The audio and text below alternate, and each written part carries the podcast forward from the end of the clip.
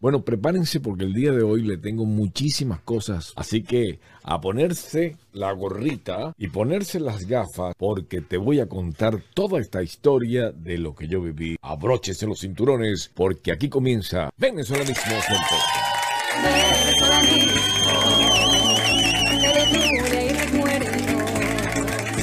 Comida tan sabrosa y expresiones tan hermosas de mi Venezuela linda venezolanismo, su punto de reencuentro con este Caranda entre música y nostalgia de mi Venezuela linda. Venezolanismo. ¿Cómo están mis amigos? ¿Cómo me le ido? Saludos cordiales de quien habla.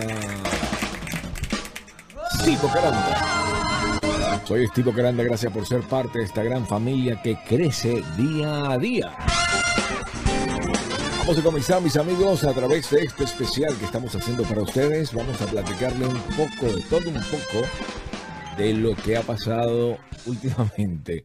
Y les diré qué tremendo susto. Bueno, de hecho, me dio diarrea. Me dio diarrea y no les estoy mintiendo.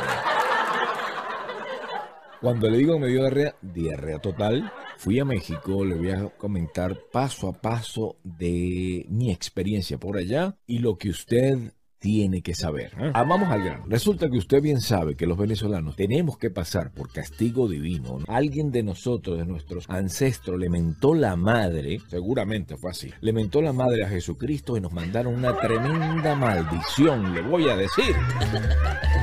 Pero una maldición de esas de que tú hasta ahora los venezolanos están pasando por cierta situación increíble. No sé hasta qué punto usted ah, sabe lo que viven los venezolanos. Tenemos un gobierno, el gobierno de Venezuela, desde que pusieron su linda mano comunista en Venezuela, como le pasó a Cuba, como le ha pasado a donde están los comunistas, han dañado lo que toca. Es como que todo está perfecto, todo está con muchas flores, con muchas matas, pero los comunistas toca y se marchita. Dicen que no es demócrata. ¿Usted está dispuesto a entregar el poder después de cinco años?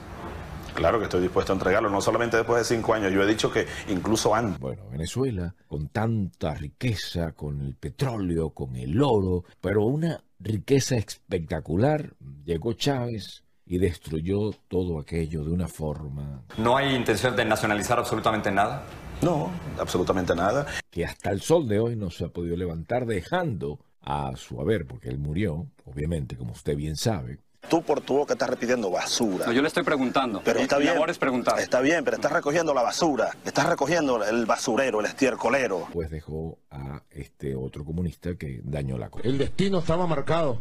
Y así como fue a los tres años huérfano de padre, a los nueve huérfano de madre, apenas a los 17, 18 años fue huérfano de esposa. Huérfano de esposa. Huérfano de esposa. Pero si cultivas pollo, por ejemplo. Si cultivas pollo, por ejemplo. O sea, bueno, la situación es de que el venezolano tiene que salir del país y estar en diferentes partes, como Chile, Perú, como usted bien sabe. No se conocían, pero en un acto heroico, él la cargó para cruzar el río Bravo. No podía dejarla atrás. Dios bendiga esta tierra, tierra bendita.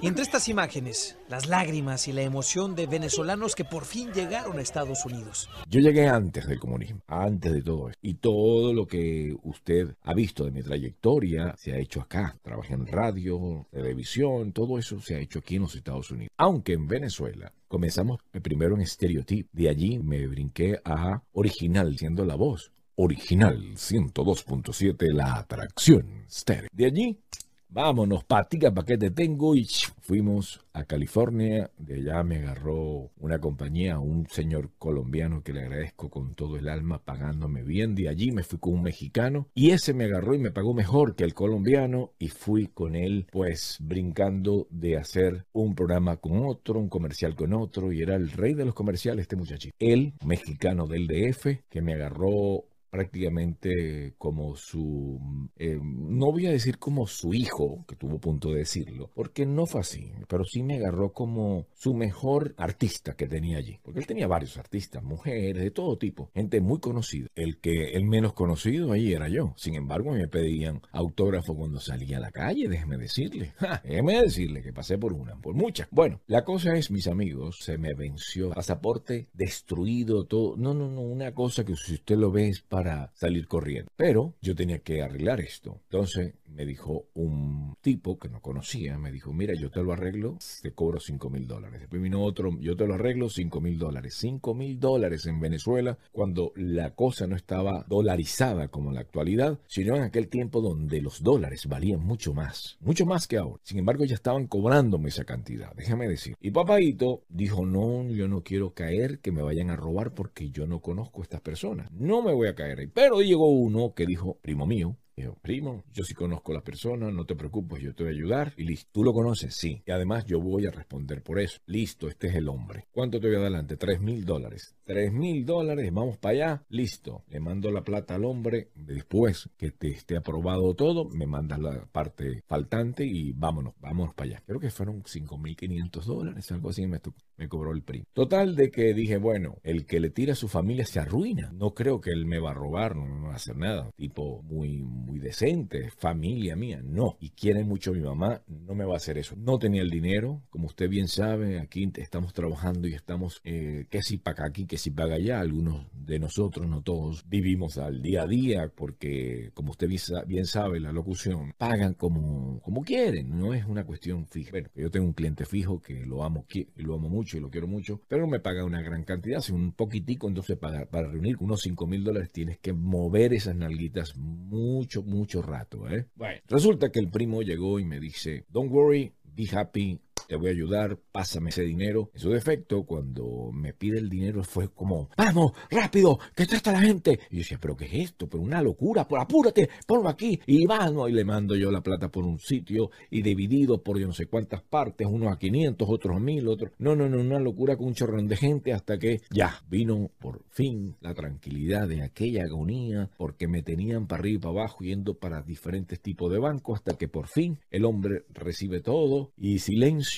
total durante unos largos, para, un, para mí fueron largos, largos seis, siete meses que me dijeron, yo agarré, primo, ¿qué pasó? Me respondió, me dice, primo, yo te dije, pero eso sí, mi primo es buenísima, bellísima persona, pero su carácter es tan horrible, tan déspota, que Chávez se queda tonto. O sea, no tiene modales de, ser una persona controlada, ¿no? No, sino aquel que dice, primo, te dije exactamente desde el primer día que eso iba a tomar tiempo. Y yo no sé, coño, pero una cosa, mandaba unos audios que si usted lo escucha, amigo mío, te dice, pero este tipo es, si yo estuviera ahí al frente de él, me, da palo. Le decía, perdona que te moleste, pero yo quiero saber, han pasado seis meses y nada. Pasó un año, nada que hable pero quiero hablarle, pero ya yo le tenía miedo a esta violencia que el tipo tenía. Y yo decía, si le pregunto, me va a dar palos y, ¿qué pasa? Vuelvo a preguntar, coño, primo, perdóname. Yo te dije del... Y de nuevo me salió con la misma retórica de decirme que él me había dicho que no sé qué, que esto iba a durar, que eso era normal y toda la retajila de paja que, suelen algunos decir. Y bueno, soy yo el apurado, no entendí la asunto. Casi año. Y cuando yo veo que ya están llegando los dos años, digo, creo que me vio la cara de estúpido, creo que todo estaba allí ya planeado, fui un pendejo y agarró como bate, yo venía así, me, prácticamente me batió, dijo, patazo por la zona del center field y la bola se llevó la cerca por el center field. Bueno, resulta que me ha bateado de jonrón y me ha robado. Déjate de cosas, no le importó que sea familia, no le importó nada y eso es lo que hace a veces el dinero, que daña a las personas, a tal forma que no importa que tú seas familia, no importa que tú seas parte prácticamente de ellos, te roba. Tuve la gran suerte porque si él me hubiese colocado una película, mira, necesito que me mandes el resto del dinero porque esto está listo y no me lo van a soltar, te lo juro, me hubiese tumbado los 5.500 dólares fácil. Tuve la gran suerte que no caí en eso. Esto no, es imposible hacerlo corto porque esto es muy largo, muy largo, es imposible. Cuando voy a ir para la Ciudad de México, todo el mundo, no, no tiene, no hay problema. Es la residencia de los Estados Unidos, no ciudadanía, residente, no temporal, sino permanente. Usted tiene una residencia, tiene un pasaporte vencido, pero no importa porque porque Guaidó ha aprobado una cosa, mira, Guaidó, to- todas las órdenes que Guaidó dijo o hizo, se la pasan los Estados Unidos por el arco del triunfo. Tal como se lo estoy diciendo, aunque duela, es tal cual. Se la pasan por el mismo arco del triunfo.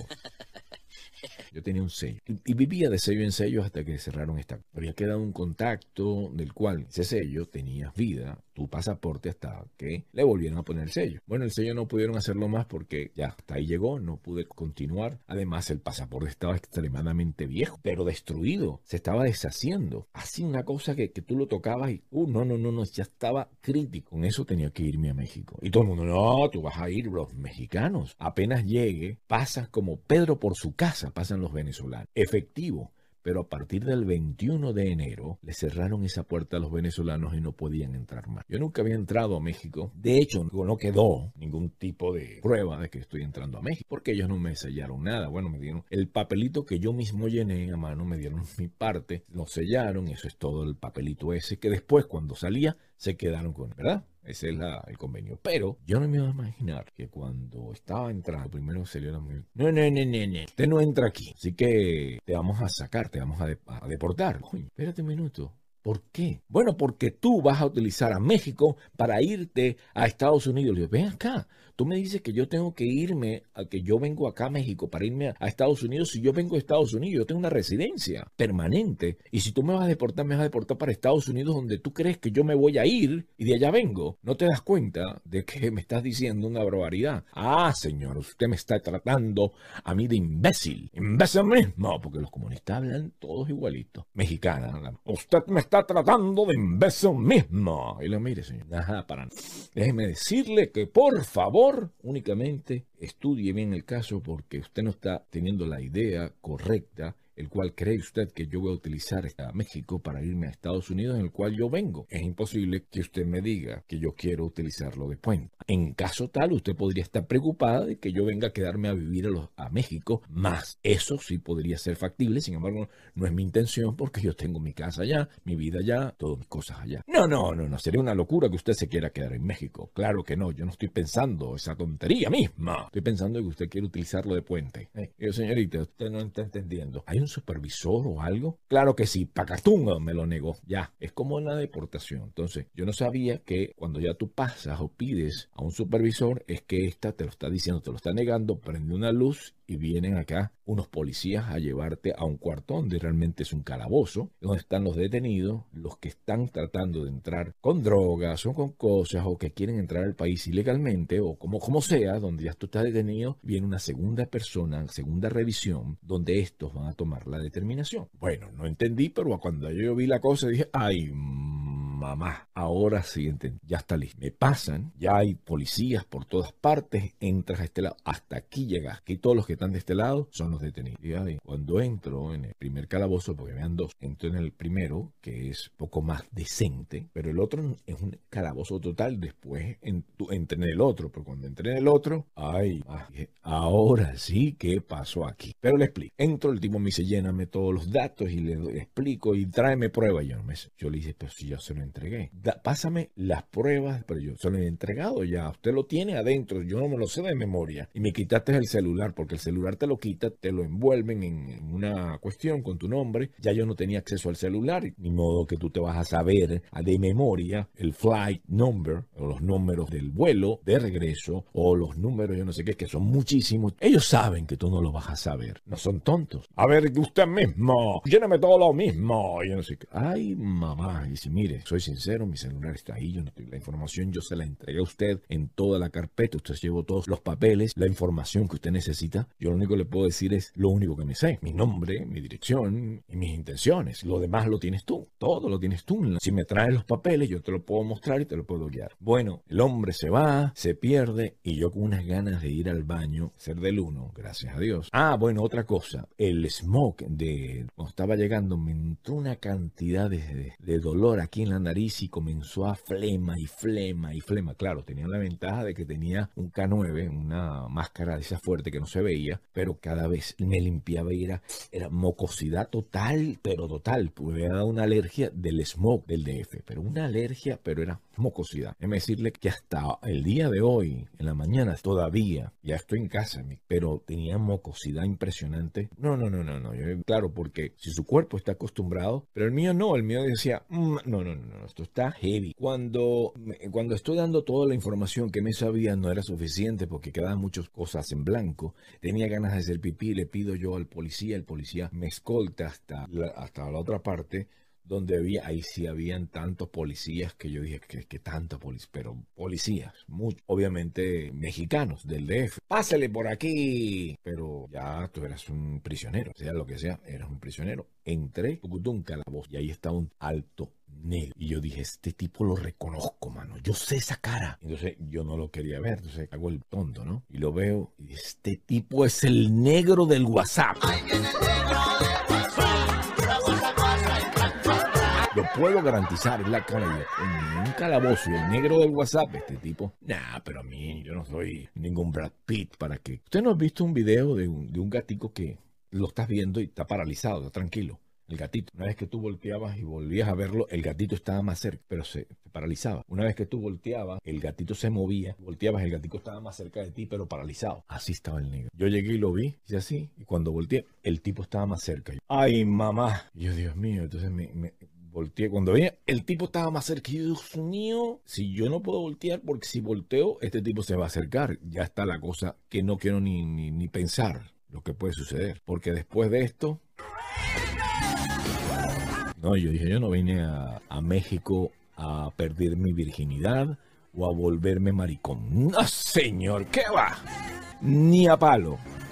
Entonces resulta que estoy ahí, señores. En sí yo dije, bueno, ¿y ahora qué hago? Esto obviamente estoy esperando de que se desocupara el bendito baño mientras estoy así, dentro de un calabozo, le digo, donde había, como le estoy diciendo, este tipo de gente, en su mayoría eran gente oscura, no sé de qué parte, qué país, si África o, venían de, de, Haití, yo solamente era negro, veía que este tipo tenía el mismo gorro, la misma piel y el mismo porte del negro del WhatsApp. Y se lo digo en serio, cuando se lo digo le estoy diciendo, este tipo es el negro del WhatsApp. Cada vez que me volteaba, el tipo se me acercaba y dice, si yo vuelvo a voltear, el tipo se me acerca. Además, yo no iba a voltear. Nada, y entonces viene un tipo, volteo así, ¡ay! Cuando me acordé que volteé y mismo regresé, el tipo estaba más cerca. Y yo, mamá, este tipo, coño la madre. ¿Y ahora qué hago? ¿Y ahora qué hago? El tipo bien cerca, pero yo no lo veía de frente. Yo lo veía aquí como que viendo a la puerta del baño. El tipo está, venía de por allá, ¿no?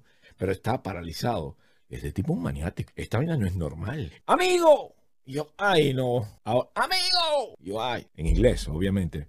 Cuando medio volteo así, yo dije, espérate, puedo. Ya este tipo estaba así. Le dije, hermano, what's going on with you, brother? Así de frente. Y dice, este tipo vamos a tener que pelear porque a mí no. Ni, ni, ni. Y el tipo me dice, tú tienes algo de plata pidiéndome dinero. Pero para pedirme dinero vino así, como el gatico ese que lo mira y se va acercando. Y ese tipo que viene, con qué intenciones. Estaba, yo sí tenía ahí para darle, podía dar, pero con ese susto de mi. No, no lo tenía. Y le voy a decir que en la parte, ellos se quedan con tu celular, se quedan con todos los, documentos, pero la maleta te la pasan en la primer calabozo o, sala de espera, en el primero, y en el segundo, ahí ya está, que estaban todo, y ahí sí ya estaba sin plata y sin nada. Este, yo no sé para qué necesitaban, seguramente los mismos guardias. No sé, yo no, no llegué a esta parte, esa parte solamente llegué porque iba al baño. Regreso al primero, porque pude ir al hacer pipí, y allá no había agua no había papel, no había nada. Esa gente estaba, dormían con frío, pero frío como que porque el DF hace calor y frío. En la mañana hace frío. Y nosotros salimos en la madrugada, obviamente era bien temprano, y habían frío. Y veía que ellos estaban pasando frío. En algunos casos le daban una especie de papel térmico que es bien eh, brilloso, muy estilo papel aluminio, pero es un es térmico, podían estar calentando. Parece que había un tercer calabozo, que es lo que yo pienso, yo no lo sé, yo lo asumo, pero no estaba allí, donde es que estás con la gente que ya se lo llevan preso, me imagino. En el primero solamente habían dos policías aquí y habían dos policías en la puerta principal. El de acá estaba una mujer y un tipo donde sabían que tú no eras un preso, pero estabas detenido ya, pero no eras preso formalmente, eras como un tipo que no podía salir, estaba detenido en México, no podías ni regresar ni nada hasta que recibieran la nueva orden y te llevaban con custodia de qué se iba a hacer. ¿Qué vienes a hacer? Bueno, vengo a sacar mi pasaporte, soy venezolano y no hay para sacar el pasaporte en Estados Unidos y vengo para acá. Prueba de ello, aquí en el papel, en la carpeta está, yo te lo puedo, te lo puedo mostrar, o si no, míralo que dice todas las cosas. Esto estaba haciendo analizado adentro con todo y tenía todo, todo, todo. Prueba, todo. Pero en el papel que me habían dado yo no podía poner ninguna prueba porque no tenía. Lo firmé, ta, ta, ta, pum, esto es lo único que puedo hacer. Usted tiene el número de, de... ¿Cuándo usted se va? El sábado. Porque me preguntas si ya tú lo sabes. Pero bueno, es para ver si, si, con, si yo le mentía. Yo no, yo me voy el sábado. ¿Y por qué va a estar demorando más? ¿Por, qué no se viene, hace su diligencia y se va? Ah, porque quería aprovechar que me ha costado tanto dinero y conocer parte de, México. Quiero conocer. No solamente por aquí, por el misma, la misma área. Eh, entonces, o el mismo área, como sería pronunciado correctamente. Entonces, el total de que le expliqué eso, llenando papeles, llenando aquí, el tipo se iba. Pero en eso, cada cosa era, mal, era un maltrato poquito verbal sin decir groserías, porque no lo hicieron. No me dijeron, mira, no. Me dijeron fue, usted no me está entendiendo. estoy preguntando. Yo, perdón, el sábado le estoy diciendo, pero perdón, inmediatamente para que se bajara. No, perdón, el sábado. Era que si se, se molestaba si tú decías algo más. ¿Cuándo usted va? El sábado, porque ¿por qué está demorando? Bueno, porque quería aprovechar, conocer, eh, parte de México. Usted no me está entendiendo, le estoy preguntando cómo se va. El sábado. Así. Era el sábado. Coño, ahora estoy detenido.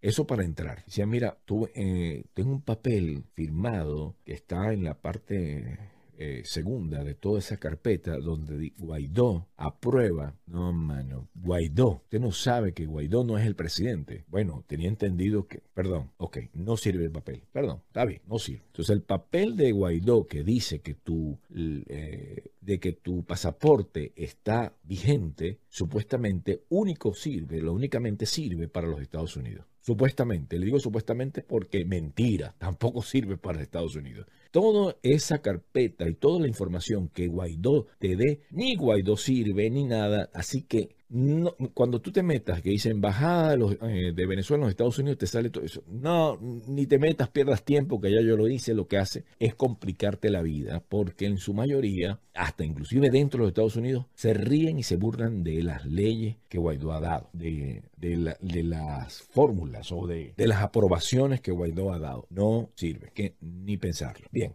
cuando yo vengo y le digo, bueno, listo, ¿qué puedo hacer? Yo hice todo, yo vine una residencia permanente de los Estados Unidos. Esta gente tiene miedo de que yo utilice a México de trampolín para entrar a Estados Unidos. Es algo absurdo. Es como pero bueno, ¿cómo se lo explicas a esta gente? Yo dije, no lo puedo entender. Y dice, ¿será que hablamos otro idioma? Y entonces vino el tipo con esa cara mí, como él diciendo, te tengo, en la, te tengo agarrado. Pero dice, aquí yo no, voy a, yo no voy a ofrecer dinero. Si tú quieres dinero, ah, pídemelo. Pero no, no sé si era eso lo que querían. Dicen mucho que, que México se mueve así, pero yo no me atrevo. Si yo falto la ley, eso es faltar la ley, yo no podía. Entonces, ¿qué hago? Quedarme callado y esperar. El tipo llega. Llegó de vuelta. Otras preguntas ahí, pum, pum, pum, pum. Otra vez una respuesta grotesca, fuerte hacia mi persona. Y usted sabe cómo. Coño, pero ¿cómo? O sea, me preguntas algo. Ejemplo, mira esta pregunta. Ejemplo de esto. ¿Cuándo usted entró a los Estados Unidos? ¿Y por qué? ¿Qué trabajaba usted? Oh, yo soy locutor, periodista, este, eh, pero bueno, cuando yo fui, eh, entonces, yo le estoy... Y volví a ser molestaba si tú te largabas, pero si tú me preguntas, ¿y por qué, coño? Yo me imagino, era como palabras cortas que ¿Cómo hacía? Soy locutor y periodista. Sí, pero ¿por qué entraste? Bueno, entonces te explico, te me enoja. Dice, bueno, porque te quedaste. Ah, vaina.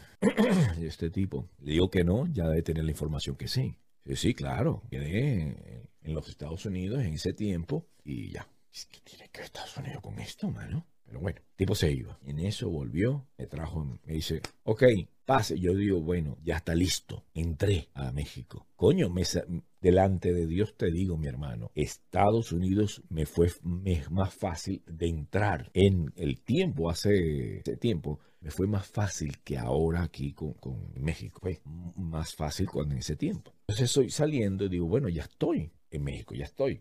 Pero yo sé, decía, mejor salgo del, del- de aquí. Mm. Y voy caminando y estaban gente del US, de, no es el US Patrol, porque ellos son mexicanos, era del Mexican Patrol. Ellos ahí, de la inmigración, amigo, ¡Frum! y lo agarraban. ¡Frum! Al- dentro de, dentro, este, este, este señor, William Cartaya, lo estoy saludando, nunca me llama, jamás. Pero hoy me tenía que llamar cuando estoy grabando y a mí se me olvidó apagarlo. Bueno, resulta, en ese proceso de la cuestión, yo decía, coño, ahora, agarrando a la gente, dije, pero coño, ya pasaste por un lado, ya probaste la cuestión, tienes la segunda y después vienen estos tipos a de nuevo agarrarte la maleta, de, a ver, a ver qué traes y, y coño, vale, pero que si lleva, si eras muy raro, si habías droga o algo, o sea, una, como una un tercer chequeo. Tú te veías medio delincuente o algo, plucutú. Entonces, bueno, total de que pasé, llegué y listo, por fin salí. Coño, no, no, no. Ojalá que para entrar para los Estados Unidos no tenga problema. Voy, hice la diligencia en, la embajada, me dieron toda la cuestión, pero esa noche me pongo y, y pongo YouTube, estando en México, ya entrando, y a ver si alguien vivió lo que yo viví. Y empieza una youtuber contándome su historia de que la retuvieron porque trató de pasar un pasaporte vencido para ir a Estados Unidos. Y el problema eran con los mexicanos.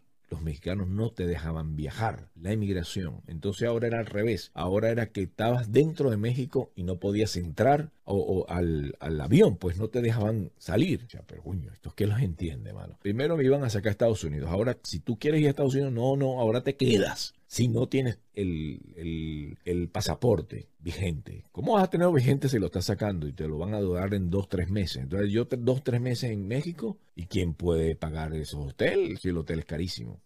Bueno, déjenme decirle, mis amigos, que al ver esta situación que estaba medio complicada, yo dije, ¿qué hago? Me calé a la mujer youtuber donde, eh, igual que yo, tiene seguidores. Entonces, cuando ya tú tienes seguidores, ya tú tienes acostumbrado a tus seguidores, a tu forma de hablar, tú, tú no puedes llegar a, hey, esta información, y dar la información, porque tú tienes seguidores. Tienes respeto a tus seguidores. La gente nueva, esta que quiere información, es nueva, no te van a seguir. Es únicamente agarran la información y se van. Los tuyos son fieles, tienes tus 50 mil suscriptores o subscribers, son tu gente. Y esa gente es que tú te diriges a ellos, los nuevos. Oye, qué bien, gracias por visitarme, pero tú tienes que adaptarte a lo que yo tengo porque a esto los respeto yo, porque son los que están conmigo desde el principio. A usted, para seguirme, quiero decir. Bueno, entonces yo sabía que esta, lo entendía, tenía que calarme, me calé cuando ella fue a, a diferente a la pirámide, a Mostró, entonces yo necesitaba información de lo que ella vivía, había vivido, pero me lo soltaba, pues obviamente con pinzas, no era todo el tiempo, que hablaba de ello,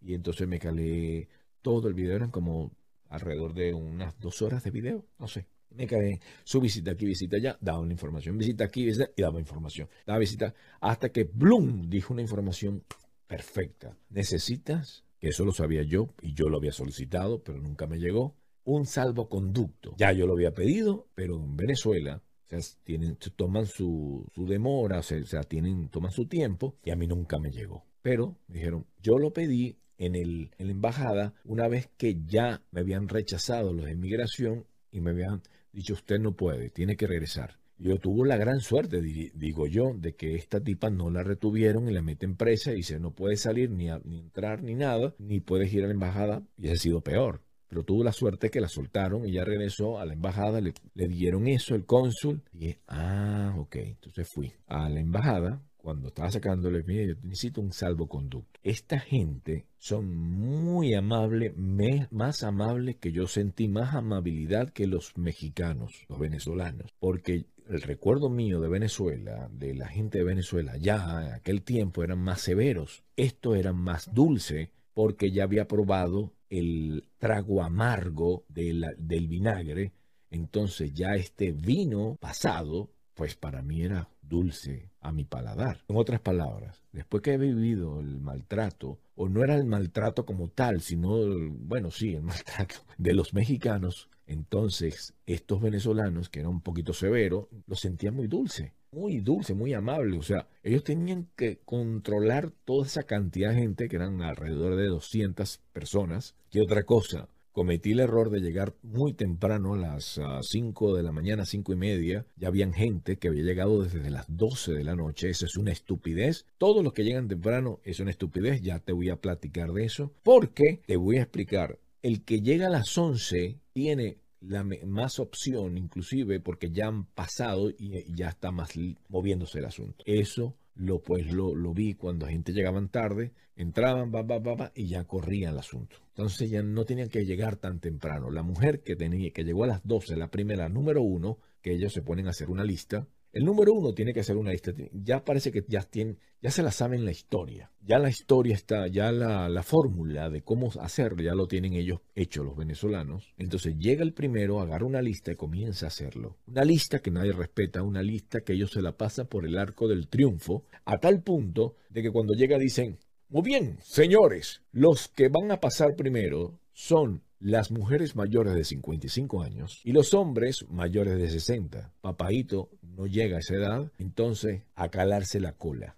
Y había gente que estaba chueca, que estaba jodida, no importa, tipo robusto, fuerte, que tenía 60 años, tenía, eh, tenía el, que pasara primero, mientras este que estaba jodido no podía pasar. Ministro, creo que le decían, o ellos tenían sus claves y su cosa. Yo conocí a un señor que se llama un ministro, muy amable, no se le puede quitar, ah, muy amable. Había después una señora que ahí sí era un poco más amarga, como que ahí sí sentías el bolivariano mismo. Así sentías el bolivariano mismo. En ella, un poco más popular, en su forma de vestir, en su forma de hablar, no como el ministro que era un poco más estiradito, más, más educado, más eh, solemne, y él, él, tenía controlado a ella. Él se veía que era el jefe, que él dice, hey, le hacía así, ella se paraba y él continuaba. Pero esta era mucho más severa, mucho más fuerte, pero mucho más dulce y amable que los mexicanos. Los mexicanos era chile con limón y vinagre, compadre. Eso era horrible. Esto no, esto era dulcísimo. Pero el el, el, mandamás, que era un ministro, eso era una dulzura. O sea, era una persona, parece ahí, no, no, te, quédese allí. ¡Ey! Le dije que se quede ahí. Era así. Pero eso era dulce al lado de los mexicanos. Créanmelo. Bueno, mm, la cosa es, mis amigos, la cosa es que después que paso, le hablo con, con la señora, con la gordita, que era muy, muy dulce, pero extremadamente dulce al lado de los mexicanos, pero bien amarga, sobre triple veces tres veces más que el ministro. El ministro era el tipo, se veía que tenía control, todo el mundo lo respetaba y era más, más educadito, menos severo que ella. No, no, no pasa. De, espérese un ratito. No le importaba ni que te fueran a operar, ni las pruebas necesarias que le podías demostrar. Mire, tengo tal, no le importaba. Él solamente pasaba y tú tenías 60 años. No importa que tú tuvieras 59, 59 años con 11 meses o inclusive 11 meses con casi que el día siguiente iba a cumplir 60 años. No importa, eso no es el problema de él, te dejaba en la cola. Entonces, ¿qué sucedía? Empezaron a llegar puros, pura gente mayor, así estuviera de última, lo pasaban al, primer, al primero, gente de las mujeres de 55 para adelante, entonces fue espera y espera, espera. Cuando no había llegado el ministro, donde estaba solamente la gordita agria, o la señora gordita agria, o la señora dulce gordita, para no decirle agria, o perdón, es que no quise decir a gordita, lo agria va, donde está esta mujer agria, para quitarle lo de la gordita, en la parte ofensiva del asunto, porque lo de agria, si ella ve este video, sabe que es verdad, porque estoy seguro que ella va a ver este video. Le quiero mandar saludo a una mujer hermosa, que mujerón de cuerpo, cara, eh, amabilidad, que está en el segundo piso. Mari, no sé si se llama Mari, esa mujer es un amor. Físicamente, eh, su forma de actuar, su... No, no, no, no, eso es... Eh, claro, tiene. Tú dices, pero si esa es una amarga, yo no digo que no, también todo el mundo ahí estaba medio, medio ácido, ¿no? Todo el mundo estaba ahí tratando con mucha gente y ya estaban agrios, ¿no? Todos. Pero el más agrio de todos no fue la gordita. El más agrio de todos está en la ventana, un moreno ese sí este, duro con su palabra, pero más fuertes con su mirada y con su maltrato, así como es todo. A mí él no me mentó, me lamentó, pero con su cara. Por ejemplo, señor, ¿dónde queda el baño?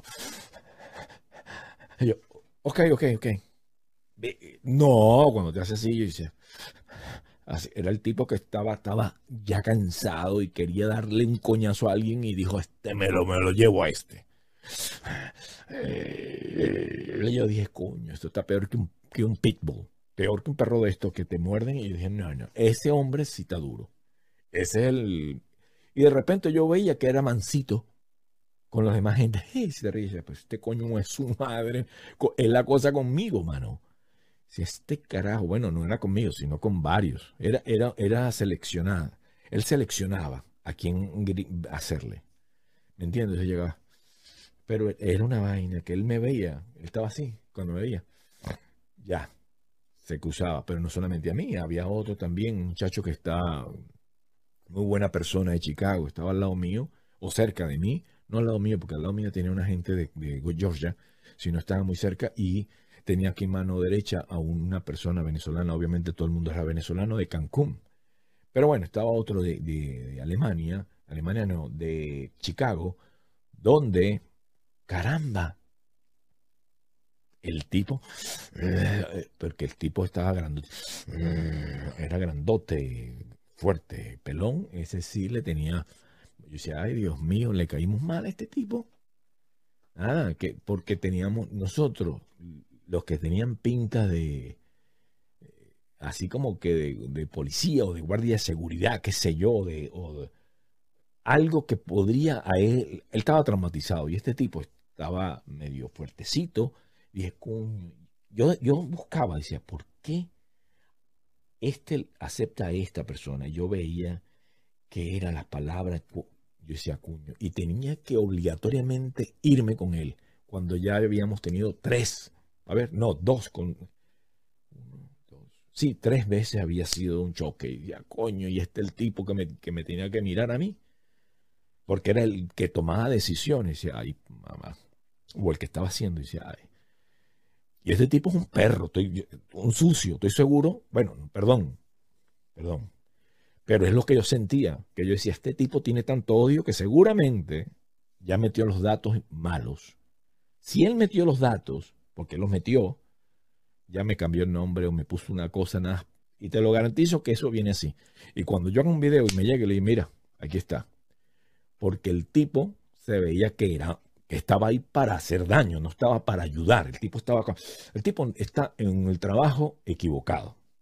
Hasta yo lo, lo analizaba y decía, este tipo era un tipo chavista que estaba en Venezuela jalando bola por allá a Mecate. Le dijeron hay oportunidad en México y lo pusieron aquí. Él odia este trabajo, él quiere ser el manda más, porque son este, se veía. Yo no digo que que los mandamás eran como él. No, no, no, no. Los, que estaban arriba estaban arriba y bien chévere. Pero este se veía que era severo, que era como un, bueno, duro. Bueno. Total de que me toca, paso todo el proceso, largo, paso a paso, son horas y horas y horas hasta que llegas al frente del tipo. Yo dije, ya, ¿qué puedo hacer? Este speedball, este me va a hacer lo que va a hacer llorando. Padre, Señor, échame una ayudadita. Y yo decía, este hombre es dulce, que, que yo declarándolo todo lo contrario de la verdad. Y decía, este tipo es malo, bueno, tipo es dulce, yo le caigo bien, una cantidad de cosas. Y decía, Dios mío. Ah, no, y con otro, risa, y el otro le echaba chiste, y decía, diferente. Tipo delgado, y decía, bueno, este tipo, eh, no sé, a, a quién le tiene bronca, no sé si es por, no sé, pero bueno, me tocó a mí. Seguí, nada, tomar ¿Qué necesita? Necesito. Aquí tiene. Necesito la cosa. Aquí da. Y así, ay, llorando, padre, hombre, que su señor, padre. Vino la gordita a saludar a esta nueva muchacha que llegó. Hola, mi amor, se dan un beso y hola. Y en eso él ya se endulzó y siguió escribiendo. Y pues, si todo me sale bien, es porque Dios fue grande y en ese momento que endulzó todo, que esta muchacha le cayó bien, cayó, me escribió las cosas como, como, como son. Yo decía, Dios mío, yo, Yo jamás lo traté mal, jamás. Dios, no, no, no, no, no. Mire, usted, cuando va a un sitio de eso, usted tiene que portarse bien. Está dentro de la jaula de los leones. Si lo pullas, te va a comer. Olvídate de eso. Ellos son los que son. Punto. No importa, son lo que son, aunque ellos no son nada. ¿Sí, me entiendes? ¿Sí me explico? Ellos no son nadie, son unos huevones que están agarrando los datos, pero más que suficiente poderoso en ese, en eso. Y lo único que te pueden hacer para coñeciarte tu vida es nada más cambiarte los nombres para que después te jodas y vuelvas a pagar porque ha pasado, que lo he visto allí discutiendo gente que tuvo que volver a pagar el pasaje y volver a viajar para arreglar el pasaporte porque sepa nombre entonces porque le cambiaron unas cosas locas que yo veía y dice pero bueno. Entonces hay gente que le pusieron el apellido Tobar con B grande.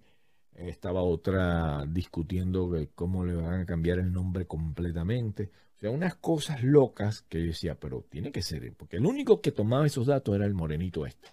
No había más nadie, habían tres personas, pero estas dos personas estaban ya con los que habían sacado pasaporte o estaban haciendo otros, otros asuntos consulares que en el cual a este no le compete. Debe estar cagado de la risa. Si está viendo esto, está, está cagado de la risa. Capaz que me escriba y diga, no, perdóname, porque seguramente no es mala gente. Estaba atravesado ese día. Seguramente.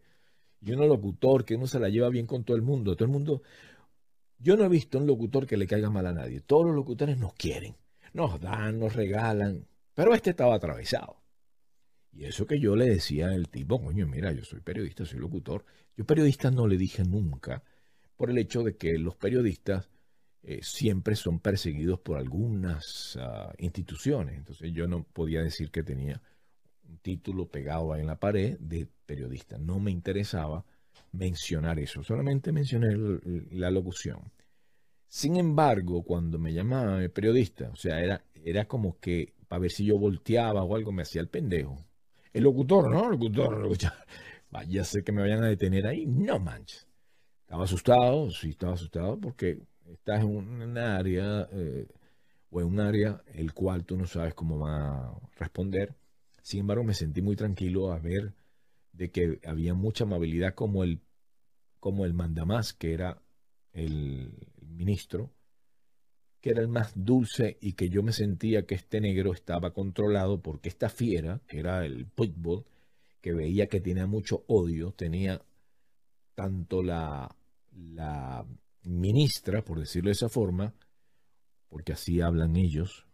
Usted me dice, se dice la ministro.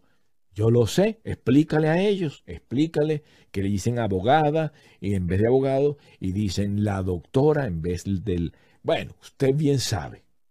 Usted bien sabe cómo es. Ellos dicen la estudianta en vez de la estudiante. Yo lo único que sé que la ministro, como se debe hablar, estaba ahí, tenía control sobre el pitbull, sobre el tipo. Mira que ahí estos mismos chavistas tienen que sacar a esa gente, no sirve. Mira el otro, los que estaban al lado estaban felices, sonrientes. Él no, estaba amargado, el tipo estaba amargado. era como aquel perro, usted no ha visto el perro que viene y está, así, y, la patica de él se le está moviendo, la pata trasera se le está moviendo y, y se muerde el mismo. Y cada vez que la pata se le acercaba y decía así, entonces venía y le mordía la pata. Bueno, así notaba que se mordía él mismo. O sea, este tipo, a tal punto que aquí va a haber una desgracia que él mismo se mató de la rabia que él tiene. Este tipo está, yo lo veía analizando al principio y dice, ya, esta es buena persona, está esto. yo decía, me tiene que tocar con esto. Era como cuando entré con México. Entré en México, yo vi esta mujer chévere, esta mujer dulce, y me dice, y esta es una fiera, una, una fiera, una, y me pusieron con la fiera. Y yo, no, con esta no, si se le ve que es una fiera. seguida. usted se viene, usted lo que quiere. Así. Usted lo que quiere mismo, pasar, pasar a México mismo, a, utilizar México mismo de puente para llegar a Estados Unidos. Vengo de allá. Yo no quiero, yo, yo vengo de allá. Ni modo que vengo aquí a traficar con caramelos de Chile. Yo vengo de allá, con Chile, ¿no? caramelos picantes. Yo vengo de allá, no es que yo voy pa, yo vengo de. Explícale mismo a esta gente. Bueno, Comunidad son comunistas, olvídate de eso. Entonces llegué, entré, pude ya hablar con el monito. El monito me dice, vaya, pero para decir vaya a tres le costó. Eh, vaya, eh, al piso tres.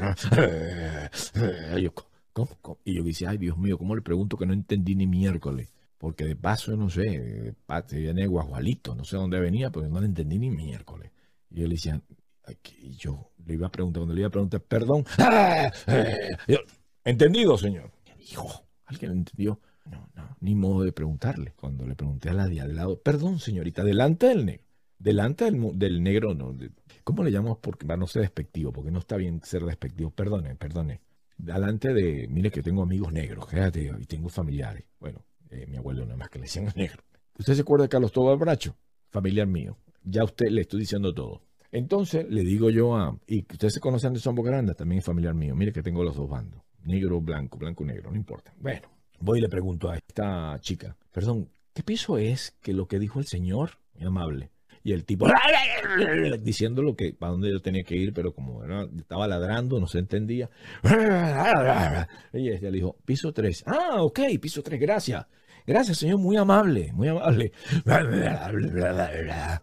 Y el tipo se estaba, que la lengua se le va a torcer. Este tipo se va a morir ahí, se va a ahogar. Me fui ya. Y lo, vi torcido ahí. Porque la tipa se había ido. Entonces la dulce, la lo que mantenía dulcita, ¿no? Ya subí allá a mi piso, al piso y dije, vamos a ver cómo está. Dos personas normales, lindas como el ministro. Más o menos como el ministro o la segunda o la segunda fuerza, la segunda voz, que era la señora, la ministro que estaba al lado del ministro. Son ministrones, ajá, buenísimo. Así estaba ahí, dos. Y dije, bueno, cuando yo sentí paz, que vi dos personas amables, dije, la hice. Vi entre hombres y mujeres, dice, coño, esta mujer era más dulce que el otro. Pero los dos estaban dulces, estaban bien, muy bien. Eran gente que está, eso, eso está bien que trabajen allí, porque se ve que quieren ayudar, muy amables, señora, allene esto, muy amable la señora, señorita, usted haga esto. No, no, no, una, una cosa que me provocaba decirle, dice, señores, qué bien, provoca, provoca, me estoy convenciendo mismo de ayudar al comunismo. De, a punto con esa amabilidad, pero con el, la bestia Pitbull que había abajo, en el primer piso, lo que daba de miedo, era como que estaba ahí, no sé para qué, asustarte, para que, para que llegues allá embarrado. No sé, debe ser.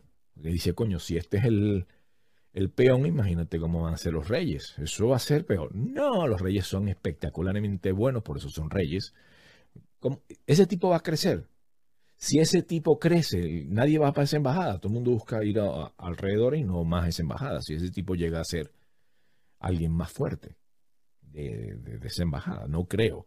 Así que yo mismo le pido mismo al embajador mismo que ese tipo lo tenga cortico mismo. O si es posible, sáquenlo, llévenlo. Es que no pueden estar ni en Venezuela.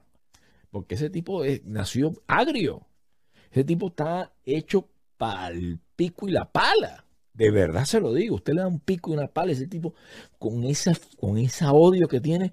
Va a hacer un buen trabajo. ¡Ah, piedra misma! Va a quedar perfecto. Bueno.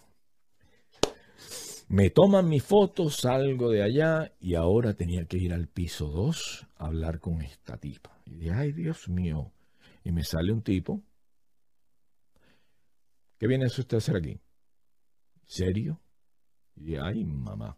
Vengo, mire, fíjese que yo solicité un- una, una forma o llené una forma para que me den un salvoconducto para poder entrar a Estados Unidos. Espérate, eso es con fulana.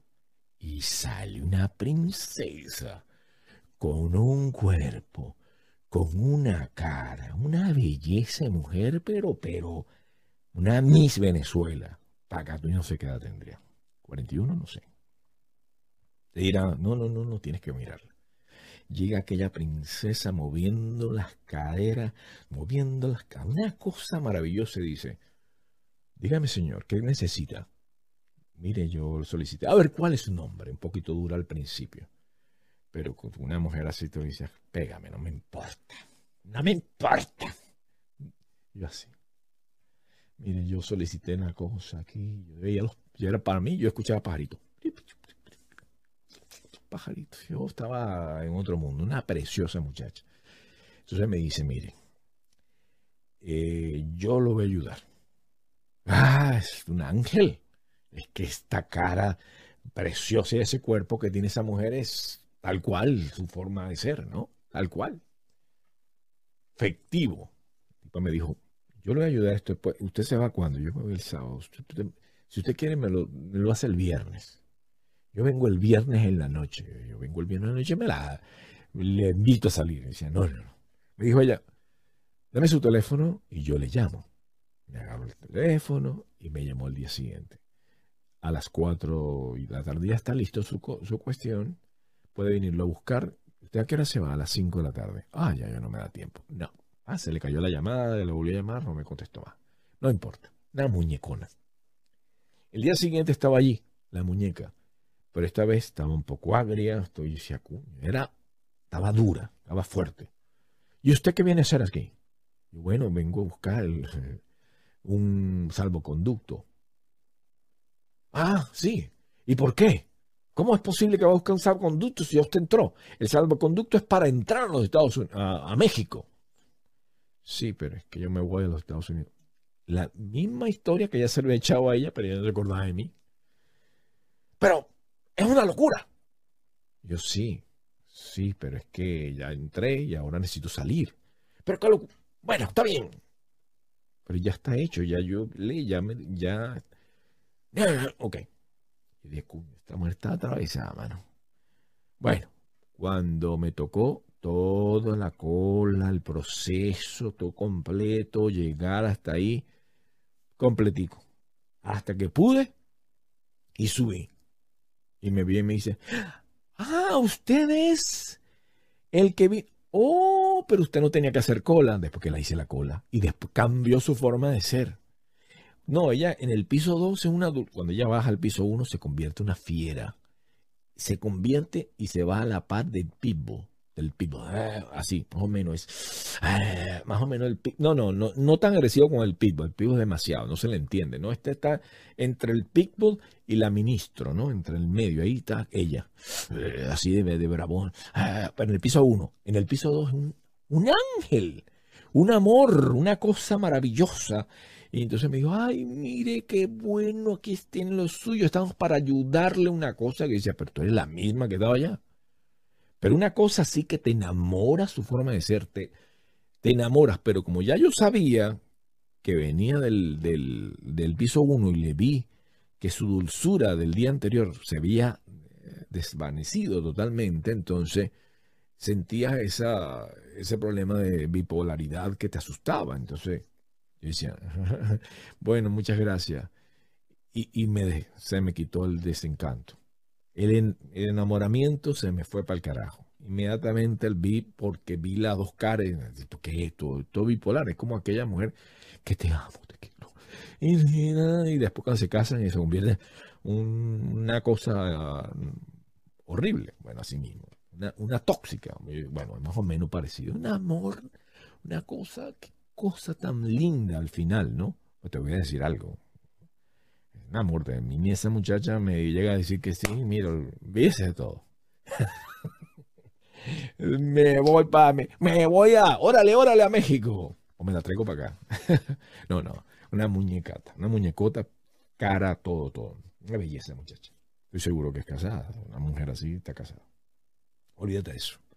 Bueno, resulta, resulta y acontece que vengo y agarro mi papel. Yo dije, con esto no tengo problema mismo para salir del país mismo.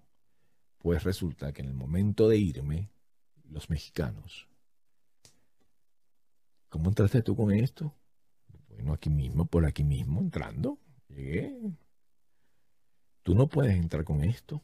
Esto está ahí. No, yo no quiero entrar, yo quiero salir. Sí, pero no, pero es imposible entrar. Pero yo a mí no me interesa entrar, yo quiero irme me voy. Tiene razón usted, me voy, me voy, me voy. No, no, no, es que, es que tú no puedes entrar con esto. Ah, vaina, pero es que no vengo a entrar. Yo vengo a salir. No, esto está demasiado, no, no, no, esto está destruido, sí, pero tengo esto. No, no, no, no. Ay, Dios. Bueno, déjeme decirle que yo para salir tuve problemas con la, con, con una persona de, eh, eso fue en Estados Unidos para ir a México, de la línea aérea American Airlines. La primera me dijo que no, la segunda me dijo que no, hasta la tercera me dijo que sí. Tercera me dijo, ok, dale, y me subió. Y allá también me pasó fue que la mujer me dijo que no. Entró y me dijo el tipo la primera que, que, no, o sea, que, estaba ahí, empezó y hasta que salió y me dijo, ok, dale. En la, revisión que hubo varias salidas y entradas, entonces él habló con alguien más y bueno. Entonces ahora para salir a la cuestión, y y ahora esto, y esta gente, coño, qué problemático. Primero que si no entro y ahora que no salgo. Pero qué jodienda es esta, ¿vale? Entonces, no, que tú no sabes, que no sé qué, que con esto tú no ves esta cosa está destruido. Yo no sé ni cómo. Ay, mamá, ¿y ahora qué? Y dice, bueno, espera, yo sé que este problema es aquí, no va a estar en los Estados Unidos. Qué equivocado estaba. Cuando llegue a Estados Unidos entro como en mi casa. Yo tengo, bueno, eso es lo que yo creía. Viene este, por fin me dice, ok, estás aprobado, te, lo vamos a dar chance, porque la tipa preguntó con otra y estamos hablando de los mexicanos eh, que estamos saliendo. Viene, bueno, por fin ah, me lo dieron. Era como un favor que me hicieron de irme, de un favorcito. Ay, yo salgo ya, por fin. O sea, no importa que tú seas americano, americano, con el pasaporte, porque lo vi ellos, es como si ellos te están haciendo un favor. Échale bol. No, no, no, no, es otra cosa. Yo veía la cara, las expresiones, el comportamiento como que tú tienes que decirme thank you very much, porque yo soy quien soy. I'm God. I'm God here. I'm God. Tú. Es como yo soy Dios. Aquí. Van y te sacan. Entonces, bueno, total de que te vas y bueno, ahora ya vas, ya se calmó todo. Cuando llegue a Estados Unidos, perfecto.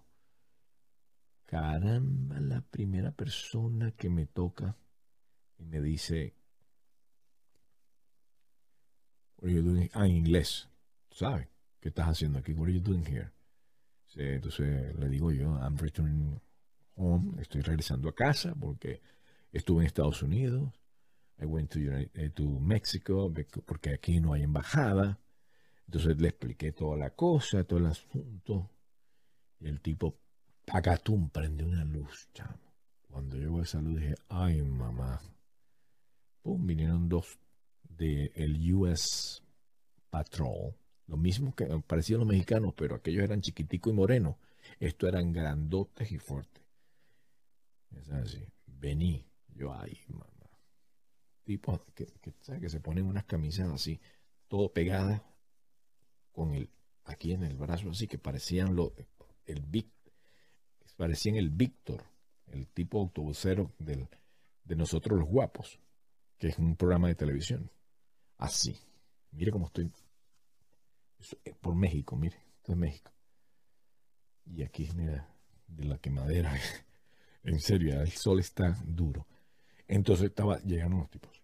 Eso, eso ya está aquí entrando a Estados Unidos, aquí en Miami. Y me llevan a una sala de espera, que es una sala de la gente detenida. Pero una espera, me imagino que después de ahí hay un calabozo, pero entraron fue en esa sala y empezaron ellos a, a, preguntarle y yo con, con una cosa, una mocosidad, porque venía de México que estaba con la cuestión del, sufriendo mucho con la cuestión de moco, moco imagínese usted, y, venía con diarrea porque, que todavía no se me ha quitado, todavía no se me ha quitado del todo, por el tipo de comida de allá, era una cosa, diarrea, diarrea. Por el agua, creo que lo que pasa es que cuando te preparan, entonces utilizan el agua, entonces tú tienes que saber dónde comer. Y quería comer muy autóctono, muy, muy, muy de allí. Entonces fui para varios restaurantes, ¿verdad? Más o menos buenos, y después vi, fui a un popular que estaba detrás de la embajada de los Estados Unidos. Ahí detrás una señora muy dulce, muy amable, que tiene un restaurante bastante popular o, o folclórico. Ella llegó y me, me dio un plato, no sé cuánto me costó, quizás 10 dólares, algo así, pero 10 dólares en México es bastante. Entonces, pero ojo, hay abusadores. Yo, yo comí en Polanco y salió la cuenta en 300, 280 dólares, para ser exacto, más tips 300 y no sé cuánto. Sí, señor. Y eso pasó en Polanco. Pasa que tú sacas, tú, vienes y ordenas y yo, yo no sabía. Yo ordené un plato y me salió en 75 dólares. Aquí en Miami, lo caro, caro, caro, 20, 21 dólares. Un plato. Ahí me salió 75. Una grosería. Pedí, un, pedí una... Y saca la cuenta, a, mí me da pena, pero yo tuve que preguntarle, oye, ¿cuánto sale esto? En varias ocasiones porque Primero yo no pregunté lo del pulpo, no sabía que el pulpo me iba a salir en 75 dólares. dólares. Y no pregunté tampoco acerca de la primera botella que agarré y dije, bueno, una botellita. Entonces, pagatún, golpe. No, sí pregunté, sí pregunté. Y salió 90 dólares la botella. 90 dólares la botella. Pero te lo dicen en, en peso y no te ubicas rápido y no calculé bien, y esta botella sale en 15, 20 dólares. Solo fue el cálculo. Y cuando vino, y vino el golpe de 90 pesos. Me tomé dos.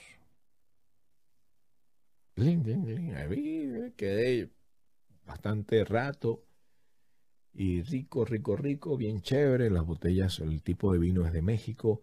Eh, excelente. Todavía me, me, pica un poco del, del, smoke de allá. Lo más fuerte es el smoke de allá. Bueno, señores, déjenme decirle para hacer la historia, ya esta historia que se ha alargado bastante, para no hacerla más larga de lo que es, resulta que dentro de, de acá me llaman. Y entonces comienzan a preguntarme, oye, este pasaporte está bien destruido, sí, por eso que fui a México para cambiarlo. No, no, no. Ya eh, había pasado la segunda. Esta era la, eh, perdón, la primera. El tipo, no, eso estamos destruidos. No, no, no, pero señor, ¿qué importa si yo tengo la, el, el ¿cómo se llama? La residencia. ¿Qué, importa? ¿Qué importa el pasaporte? El pasaporte, si tú, me, ah, tú estás legalizando un documento extranjero cuando tienes uno acá propio. No, no importa, me pasa con, esta gente, esta gente resulta que igual está destruido. ¿Qué cosa es? Mira esto cómo está. Señora, pero vengo, yo tengo la residencia. Este documento es de casa, de aquí. Tú vas a fijarte. y se va a preguntarle a otro, mira, este hombre, ¿cómo te dice? Pero tiene una residencia. Entonces él, sin haber escuchado lo que yo hablé, él le dice a ella, pero tiene una residencia. Este documento es de aquí de los Estados Unidos mientras esto es extranjero. Esto no vale. No importa que lo traiga nuevecito, esto no tiene valor. Valor es esto. Y oye, ¿verdad? Ay, cuando dice eso, yo escuché la gloria. Salí triunfador de ahí, vamos, y entré de nuevo a casa. Uf, qué bueno. Vámonos a casa y esa es la historia de esta ida allá a México. Lo que viví, lo que usted puede vivir si su documento está vencido y tú dirás, pero bueno, me llevo un salvoconducto. Es que ellos con salvoconducto, viendo el salvoconducto, te ponen pero, te ponen peros, porque no te ponen uno, te ponen muchos. Y, y te lo vas a sentir desde el principio hasta el final con eso de que tu pasaporte esté vencido. Entonces, ¿qué hizo la persona de Chicago que les mencioné? Se vino por tierra y pasó sin problema porque tiene una residencia. Al mostrarlo, Shukutu, pasas como Pedro por tu casa en allá y nunca pasas por México. Nunca vas a pasar con los manoduras aquí son los mexicanos. Porque el mismo que los mismos americanos que te estoy diciendo que tienen eso fuerte, que, tal, que tal, pase por aquí, ellos no fueron duros. Solamente dicen, mira, pero esto está muy vencido. Eso está muy. Déjeme chequear esto. Plácata. Y puso el bombillo y llegaron estos, que te, estos son estos, que te llevan al sitio y allá va a la segunda revisión, dice, pero esto está destruido. Dejen preguntar, fue y listo. Esto demoró, no sé, quizás media hora, más o menos. Ya aprobado, listo. Quizás media hora o quizás, no más. Quizás 45 minutos, más nada. Pero los mexicanos no, no. Son duros, son fuertes, no duran, no es una cosa rápida. Hay gente que ha demorado, eh, que lo han detenido 10 horas, hay otros que tuvieron 15 horas detenidos, hay unos que tenían dos meses. Estoy hablando de cuando tú estás allí, eh, tú platicas y, bueno, no es que ellos me contaron, porque toda esta gente que estaba detenida casualmente eran ah, gente de habla inglés y lo que conversé estaba alguien que era blanco allí, que estaba conmigo, todavía no había pasado a la segunda sala y dentro de la segunda sala vi muchos morenos, que era que donde estaba el, el negro del WhatsApp que no, realmente no lo sé, ni tampoco quería comprobarlo. Bien, no. Si compruebo que es el negro del WhatsApp, ay mamá, pero tenía todo el aspecto, el mismo gorrito. Yo cuando lo vi el gorrito, este tipo lo conozco yo. Coño, este es el negro del WhatsApp. Era el que más y, y de pronto que no sea pendejo, este tipo está loco el coño. Y parecía una historia de juego pero cada, cada que me volteaba es que caminaba. El tipo se parecía. Después. You have some money, Juanito. You some money.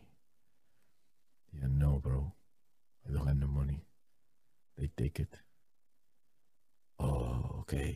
Coño, menos mal que este tipo no dijo. Eh, you have some bat. y no, no, no. ¿Tienes algún culito? Y yo, no, no, no, no. Y cuando fui al baño lo metí así para que no, lo, no me vean ni atractivo. Todo chupado, metí ese culito para que me lo vea, me lo vea chupado. Este negro del WhatsApp, ¿qué va?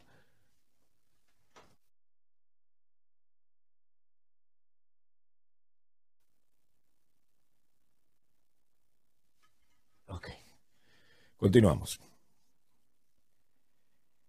Bueno, resulta, mis amigos, que cuando, cuando estoy dando toda la información que me sabía no era suficiente porque quedaban muchas cosas en blanco. Tenía ganas de hacer pipí, le pido yo al policía, el policía me escolta hasta la, hasta la otra parte donde había, ahí sí habían tantos policías que yo dije, coño, pero es que, ¿por qué tanta policía? Pero policías, muchos. Obviamente eh, mexicanos del DF. Pásale por aquí, pero ya tú eras un prisionero, ¿no? Sea lo que sea, eras un prisionero. Entré, un calabozo, hermano. Y ahí estaba un tipo, alto, negro. Y yo dije, este tipo lo reconozco, mano. Yo sé esa cara. Entonces yo no lo quería ver. Entonces como que, coño, me hago el, el tonto, ¿no? Y lo veo y este tipo es el negro del WhatsApp. Lo puedo garantizar, en la cara. Y yo, coño, un calabozo y el negro del WhatsApp, este tipo. Nah, pero a mí, yo no, yo no soy ningún Brad Pitt para que quiera. Pero el tipo me veía de frente. Y yo, mierda. Yo lo vi, me hice el, el, el que no lo veía. ¿Usted no ha visto un video de un, de un gatico que, que usted, que usted así, lo, eh, te, lo estás viendo y está paralizado, está tranquilo, el gatito? Una vez que tú volteabas y volvías a verlo, el gatito estaba más cerca, pero se paralizaba. Una vez que tú volteabas, el gatito se movía y volteabas, el gatito estaba más cerca de ti, pero paralizado. Así estaba el negro. Yo llegué y lo vi, y así, y cuando volteé, el tipo estaba más cerca. Yo, ¡ay, mamá! Y yo, Dios mío, entonces me, me volteé. Cuando veía, el tipo estaba más cerca. Y yo, Dios mío, si yo no puedo voltear, porque si volteo, este tipo se va a acercar. Ya está la cosa que, que no quiero ni, ni, pensar lo que puede suceder. Porque después de esto... Me va... No, yo dije, yo no vine a, a México a perder mi virginidad o a volverme maricón. No, señor, ¿qué va? Ni a palo. Entonces resulta que estoy, estoy ahí, señores, en, aquel, en aquella, aquella agonía, ¿no? En aquella agonía, pero aquella... en sí yo dije, bueno, ¿y ahora qué hago, mano? Esto obviamente estoy esperando de que se desocupara el bendito baño mientras estoy así, dentro de un calabozo, le digo, donde había, como le estoy diciendo, esta, tipo de gente, en su mayoría eran gente oscura, no sé de qué parte, qué país, si África o, o venían de, de Haití, yo solamente era negro, veía que este tipo tenía la misma, el mismo gorro, la misma eh, piel, y el mismo porte del negro del WhatsApp. Y se lo digo en serio. Cuando se lo digo, le estoy diciendo, este tipo es el negro del WhatsApp. Bueno, resulta que lo, veo y digo, ay Dios mío, este tipo me está viendo. Y yo dije, ya, cada vez que me volteaba, el tipo se me acercaba y dice, si yo vuelvo a voltear, el tipo se me acerca más. Yo no iba a voltear. Nada, y entonces viene un tipo, volteó así, ¡ay! Cuando me acordé que volteé y mismo regresé, el tipo estaba más cerca mamá, este tipo, coño de la madre, ¿y ahora qué hago? ¿Y ahora qué hago? El tipo bien cerca, pero yo no lo veía de frente, yo lo veía aquí como que viendo a la puerta del baño, el tipo está, venía de por allá, ¿no? Pero está paralizado. Este tipo es un maniático, mano. Esta vaina no es normal. Y yo no voy a voltear ni a que el otro se caiga al mundo. Ni que diga, amigo. Y yo, ay, no. amigo. Y yo, ay. En inglés, obviamente. Hey, friend. Hey, friend. Yo, no sea pendejo, yo no voy a voltear. Friend, hey, Cuando medio volteo así, yo dije, espérate, puedo. Ya este tipo estaba así. Le dije, hermano, what's going on with you, brother? Así de frente. Y dice, este tipo vamos a tener que pelear porque a mí no. y el tipo me dice, tú tienes algo de plata pidiéndome dinero. Pero para pedirme dinero vino así como el gatico ese que lo mira y se va acercando y ese tipo que viene, con qué intenciones. Estaba, yo sí tenía ahí para darle, podía dar, pero con ese susto no, no lo tenía. Y le voy a decir que en la parte, ellos se quedan con tu celular, se quedan con muchas, con todos los, documentos, pero la maleta te la pasan en la primer calabozo o, sala de, espera, en el primero, y en el segundo, ahí yo no veía, ya está, que estaban todo, y ahí sí ya estaba sin plata y sin nada. Este, yo no sé para qué necesitaban, seguramente los mismos guardias. No sé, yo no, no, yo no llegué a esta parte, esa parte solamente llegué porque iba al baño. Regreso al, primero, después que pude ir a hacer pipí, pipí allá no había agua, no había papel, no había nada, esa gente estaba dormían con frío, y, pero frío como que porque el DF hace calor y frío. En la mañana hace frío. Y nosotros salimos en la madrugada, obviamente era bien temprano, y había frío, y, veía que ellos estaban pasando frío. En algunos casos le daban una especie de terma, de un papel térmico que es bien eh, brilloso, muy estilo papel aluminio, pero es un térmico para dejarte calientito que por lo menos eso entonces se juntaban y con eso podían estar calentándose. Pero una parece que había una tercer, un tercer calabozo, que es lo que yo pienso, yo no lo sé, yo lo asumo, pero no estaba allí, donde es que estás con, los, con la gente que ya te, se lo llevan preso, me imagino. Pero bueno, en el primero, solamente habían dos policías aquí, aquí, y habían dos policías en la puerta principal, o sea, dos acá y dos aquí. El de acá estaba una mujer y un tipo donde sabían que tú no eras un preso formalmente, pero estabas detenido ya, pero no eras preso formalmente, eras como un tipo que no podía salir, estaba ya eh, detenido en México, no podías ni regresar ni nada hasta que recibieran la nueva, la nueva orden y te llevaban con custodia de qué se iba a hacer. ¿Qué vienes a hacer? Bueno, vengo a sacar mi pasaporte. Soy venezolano y no hay para sacar el pasaporte en, Estados Unidos y vengo para acá para sacar mi pasaporte.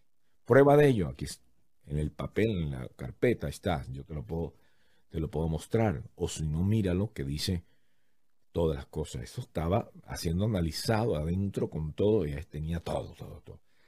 Prueba, todo. Pero en el papel que me habían dado yo no podía poner ninguna prueba porque no tenía. Lo firmé, ta, ta, ta, pum, esto es lo único que puedo hacer. Usted tiene el número de, de... ¿Cuándo usted se va?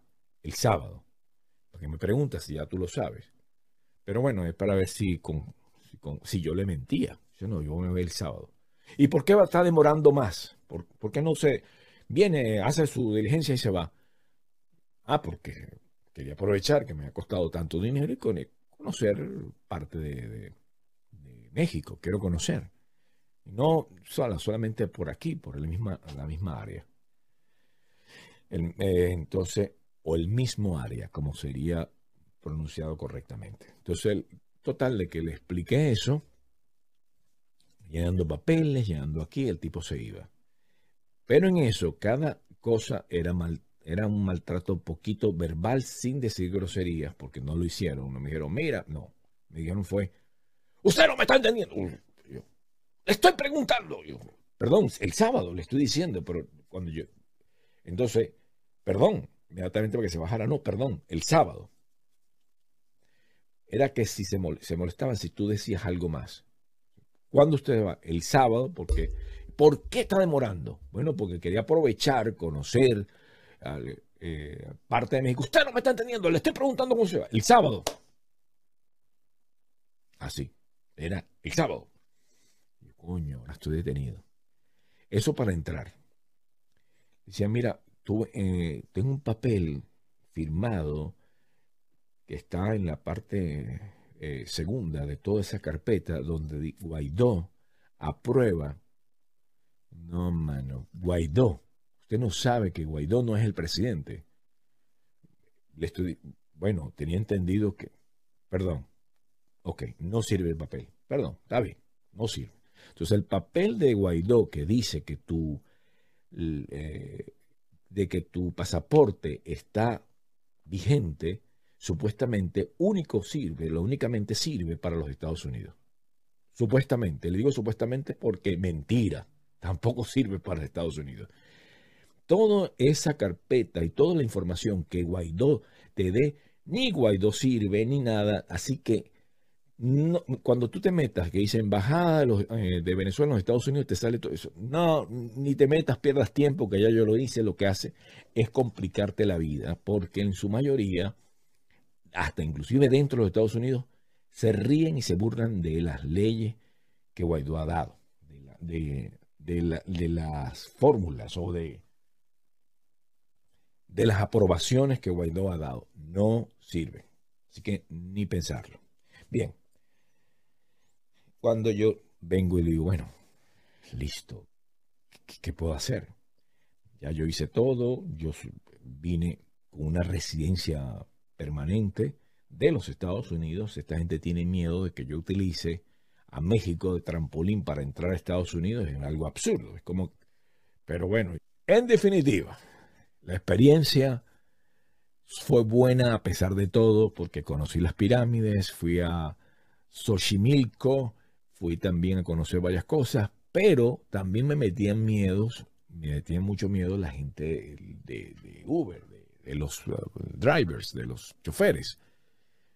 Porque me decían, por ejemplo, yo tenía una, una jacket que decía polo, bien grande, y una aquí me decía, mira, este, no es por nada, el reloj, quítatelo, guárdalo, eh, si puedes salir con ropas que no sean tan de marca. Y yo dije, cuño, la torta. Y eh, nada de lentes uh, Ray-Bans, nada de eso. Era como, estás vestido en, de, en forma errónea. Y, entonces, y yo decía, cuño, yo no traje nada. Tenía una jaque de cuero que era más cara que el Apolo muchísimo más cara, porque la Polo esa mm, apenas me costó esa jacket 180 dólares, sumamente económica, comparado con la de la Harley que salen 500 mangos, que todos nosotros, tanto usted como yo, la queremos, la, la, podemos obtener, eso no es nada, eso no lo digo por, lo digo porque la tengo y punto, pues la compré, y eso cualquiera lo podemos comprar, bueno, de lo que vivimos acá. Bueno, la cosa, señores, que dije, cuño, tengo una ya que hace frío Y es bueno, a partir de mañana paso frío, pues no voy a tener. Y así mismo fue. Salí sin jacket, con frío temblando, pero sin jacket. Porque la jacket o la mal llamada chaqueta, porque chaqueta en México es masturbación, debía que uno llamarlo ramera. ramera, no, ramera es, es la prostituta. Remera, remera. Tenías que llamarle remera y entonces te, pero no podías utilizarla. Bueno, en definitiva, eh, utilicé una camisa así como esta, no era como esta, era, yo me, yo estoy ahorita en casa, entonces estoy normal. Tenía, me llevé una gorrita bonita, bonita, una de las gorras más bonitas que tengo, del, que, que tiene el emblema acá de, de polo. Es una, sabes que eso no vale nada, o sea, te puede costar muy cara, pero si vas ahí, aquí al Dolphin, tú bien sabes que ahí puedes conseguir cosas muy económicas y esa la consigo en oferta 30 y pico de dólares, 38, que sí, eso, eso no vale nada. Entonces tienen la gorrita, tenía una polo, me llevé una polo que el emblema polo estuviera eh, lo más escondido posible porque era el mismo color de... Y eso dije, con esto salgo. Pero el problema era el pantalón que decía polo. Eh, ese era el único, entonces agarré y me llevé algo así como para medio tapando. Entonces estaba así, tapaba la palabra polo y caminaba. Me veía más extranjero que el carajo. Soy sincero. Me podían detener, eh, detectar, me podían detectar. El reloj, me lo quiere, miren la marca. Se nota la marca. Por el cantidad de, de tiempo así, con el reloj puesto. Y a pesar que me lo quité en muchas ocasiones, mire, todavía se nota. A pesar que me lo quité y recibí sol sin el reloj, pero regularmente cuando ya yo me sentía bien, me lo colocaba.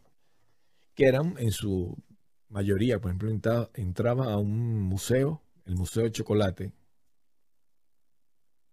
que no me gustó, ni lo recomiendo porque es muy sencillo pero quería conocerlo, entonces me lo, me lo colocaba. Después, cuando ya salía, pues me lo quitaba. Eh, estuve, me, corté el cabello, allá hubo un terremoto, terremoto, y a salir corriendo, porque resulta que si no te puede caer eso encima y es sumamente peligroso. Entonces, inmediatamente salí corriendo, todos salimos a una esquina. No, no, no. Me salió costoso, más caro que Miami el corte del pelo porque es depende de donde te metas y me cobraron caro. Ya. Más caro que Miami. Eh, quizás eh, como dos veces o tres veces más que Miami. Más o menos. Más o menos. Miami puedes cortarte el cabello. ¿Por cuánto? Por Saque usted la cuenta. 10 pesos, 10 dólares, 12 dólares, 15 dólares, 30. ¿Cuánto, pues, ¿Cuánto pagas tú? Yo no sé, cada quien tiene... pero bueno, si tú entras a México y tú no preguntas, obviamente tú, fue tu culpa porque no preguntaste.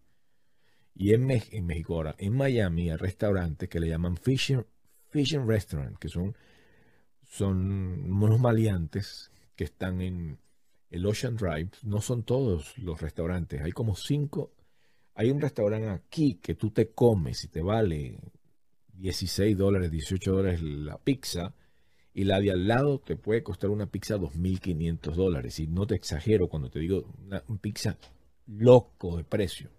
Dice, pero ¿qué es esto? Llame y puedes llamar la policía y puedes hacer tu berrinche, pero esa pizza te va a costar tanto por no preguntar.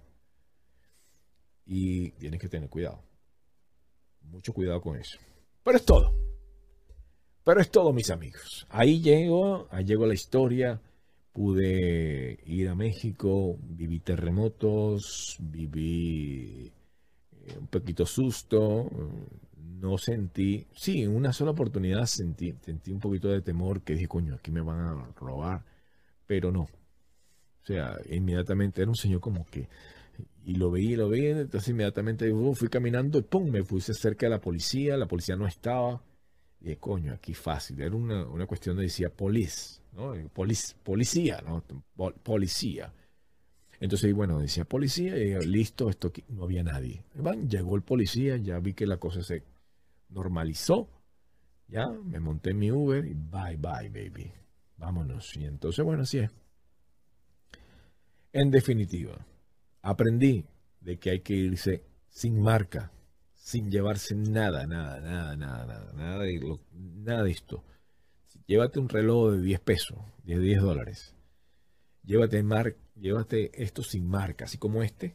Este mío, el mío este es de, la, de casa, ¿no? Que tiene la marca acá, aquí. Pero estas son buenas que tú te lleves porque la marca la tiene abajo. Y además son muy sencillas, es como para dormir. Bueno, estas son de dormir. Bueno, utiliza esta. Espectacular. El pantalón que no tenga marcas, que no, se, que no sea embullosa, nada de eso. Los zapatos que había llevado, señores, qué locura. Unos zapatos hermosísimos, los más caros, los más bellos de los zapatos que tengo, me los llevé. Ay, para allá. Qué locura. Solamente el zapato, el tipo me dijo, mira, solamente por los zapatos. Tú estás equivocado, estás vestido para un país diferente. Y coño, porque si esto mismo forma de vestir aquí en Miami, hay que tener sus, hay que saber dónde caminar. Más allí, que estaba yo entrando en diferentes áreas que son complicadas, que me que podría tener problemas, como por ejemplo, estaba en un sitio muy popular, caminando, pues ¿dónde estoy? En Tampico. Y es una, uno de los de las áreas o uno de las áreas más complicadas donde venden drogas, donde es muy complicado Tampico, que está, está allí en un caminar, ya, estás allí. O sea, es- tienes que saber. Y es obvio de que como tú no sabes, caminas y te vas metiendo en diferentes eh, áreas que no son tan amigables, que digamos. Por eso es todo, mis amigos. Gracias por eh, ver este video, gracias por calárselo, pero bueno, es lo que es. Eh, tengo muchas imágenes, espero hacer otro video de, pero más que todo en lo que yo viví en las imágenes. Y bueno, es todo lo que, lo que pasó. Eh, una angelita, muñeca preciosa del segundo piso, le mando saludos, besos. Y bueno, usted, si le toca ir a México para buscar tu pasaporte y tienes el, el, ¿cómo se llama? El pasaporte tuyo vencido, si lo tienes vencido, déjame decirte que tienes que orar mucho porque todo va a salir bien. Y si no sale bien, en ese momento va a salir, se va a convertir bien después. Porque he visto videos donde gente tuvieron problemas y lo rechazaron y perdieron al vuelo y todo. Y tuvieron que pagar la diferencia y tuvieron que sacar más papeles y volvieron y después los dejaron pasar. En caso tal que no te dejen pasar, que fue lo que yo pensé, te vas por México, que yo dije, yo no voy a Venezuela porque ya me habían metido y lo había vivido mi hijo, que en Venezuela lo dejaron por dos meses en Venezuela y yo no quería vivir esos dos meses en Venezuela ni a palo. No, no, no, no. Si a mí me dejan en México, yo me meto por, por Tijuana. Ni modo que me van a decir que no puedo, puedo estar. No puedo entrar, me imagino. Entonces, si no entro, como sea, pero entro. Por eso elegí México. Y gracias a Dios todo salió bien, salió bien, a pesar de todo, salió bien, eh, a pesar de, la, de los pequeños inconvenientes, que todos se veía grande en ese momento, ahora ve que, vi que son poquitos, son chiquitos. Desde el Pitbull, que le mando saludos, cariños al Pitbull, que, que está, el moreno que está en la parte izquierda de la entrada, o tú, pues si tú estás así, en tu, en tu derecha, que está así, él, eh, a pesar de todo, después que pasaste todo, dice, bueno, ya viví eso, tenía que vivirlo para saber de que yo estoy bien en el país que estoy, y ese moreno me ayudó a, a, corroborar de que nunca tengo que regresar a Venezuela. Eso lo único que me dijo, me dijo fue, estás bien en Estados Unidos y eso es para que tú estés bien y quedarte ya. Eso, y eso me dio paz y tranquilidad. Decía, wow, gracias a Dios. Cada vez que vi al moreno decía, gracias a Dios, en Estados Unidos. Gracias a Dios, aquí hay gente amable. Gracias a Dios. gracias. Y empezaba a darle gracias a Dios cuando veía a ese hombre cómo estaba. Decía, Dios mío, imagínate los que están en Venezuela. Si este tipo está aquí, un país extraño, país que no es el de él y todavía está así, imagínate los que están allá. No, no, no, no, gracias a Dios estoy bien. Y le daba gracias a Dios, gracias a Dios, gracias a Dios. Y ahora ya estoy aquí en casa. Señores, vayan con Dios y sean grandes de corazón. Saludos de Estivo Granda. Bye bye, cuídense. Y espero verlos muy pronto por acá en este programa que lo quiero, lo quiere, lo quiere mucho. A ustedes, un montón. Bye. Pórtense bien.